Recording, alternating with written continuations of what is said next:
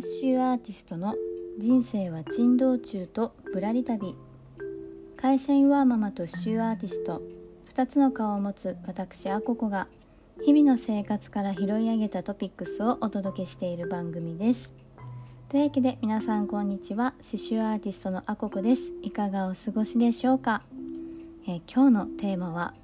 あなたは大丈夫？働き盛りに多い？情報型シンドロームというテーマでお届けしたいと思います、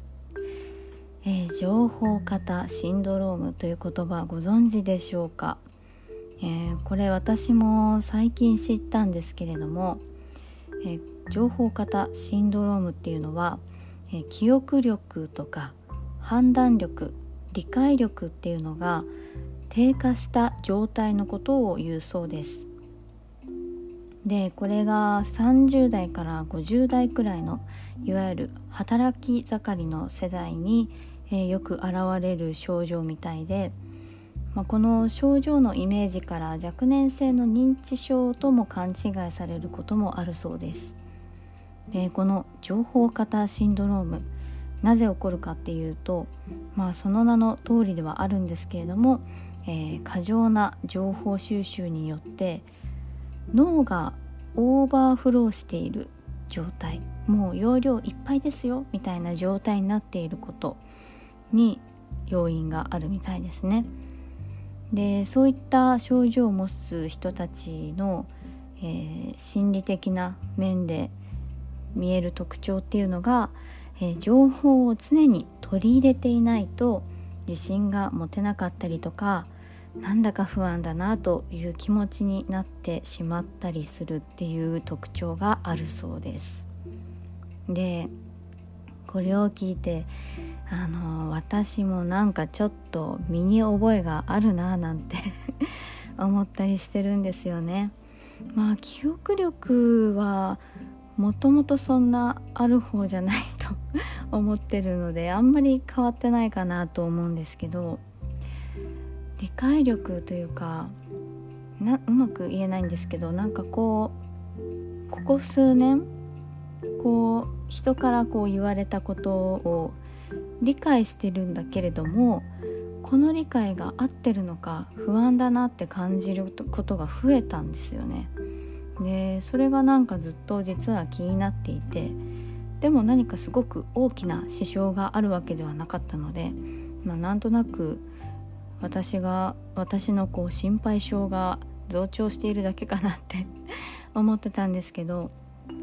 まあ、もしかするとこれが関係しているんじゃないかって この情報を見て思い始めたんですよね。で何を隠そう私すごい情報過多な生活を送っていてあの、そうですねまあ、こういった発信活動をするためのインプットもそうですし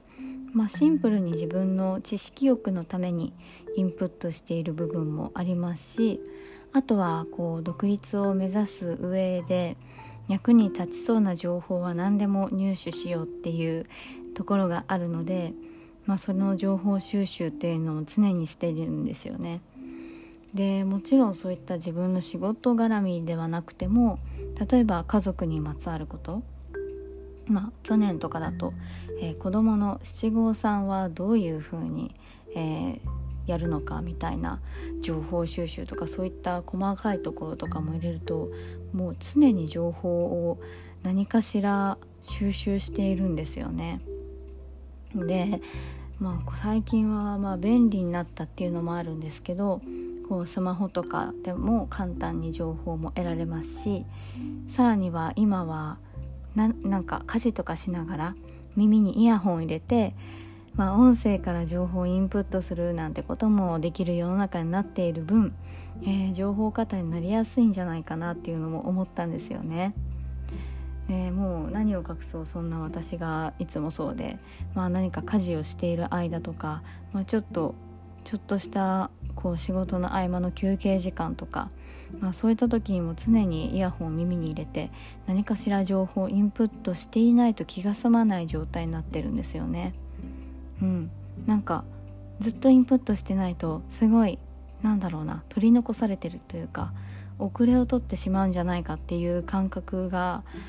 ある気がするなとこれを見て思っていてでまあそのそれが私のこの理解力が鈍っている気がするというものに直結してるかわからないんですけどとりあえず情報過多であることは間違いないので、まあ、いつ情報なんだ情報過多シンドロームになってもおかしくないなっていうふうに思い始めました。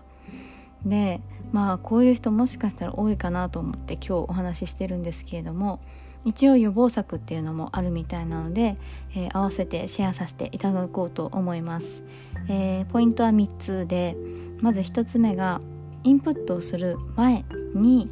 えー、情報の仕分けを行う。2つ目が後で捨てることを考えた上でインプットする。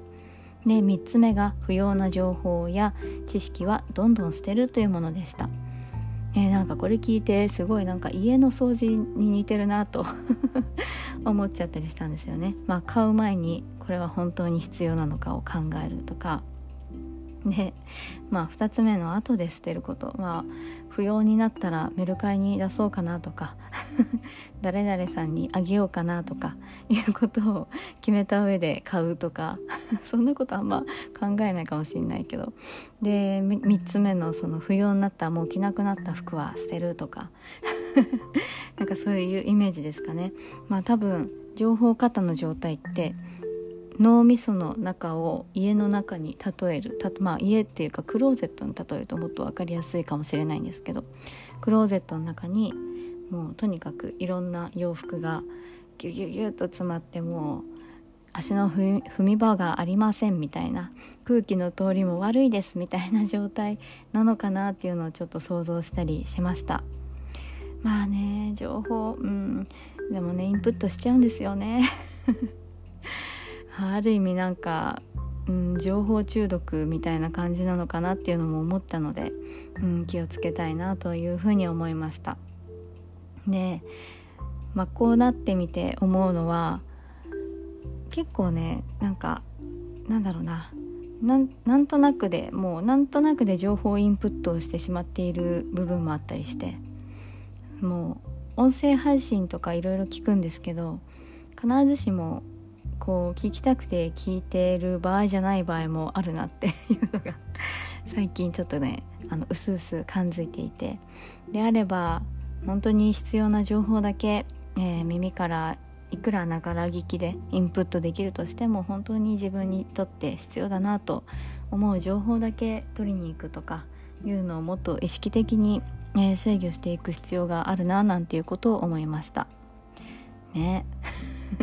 気をつけたいと思いますし、えー、皆さんもこの情報がただでさえ多い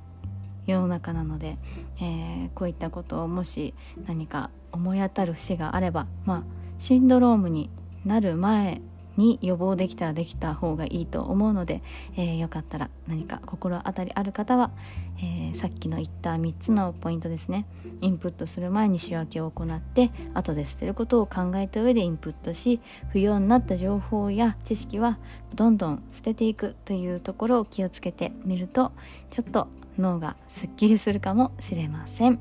はいというわけで今日のテーマは「あなたは大丈夫?」働き盛りに多い情報型シンドロームというテーマでお届けをしました。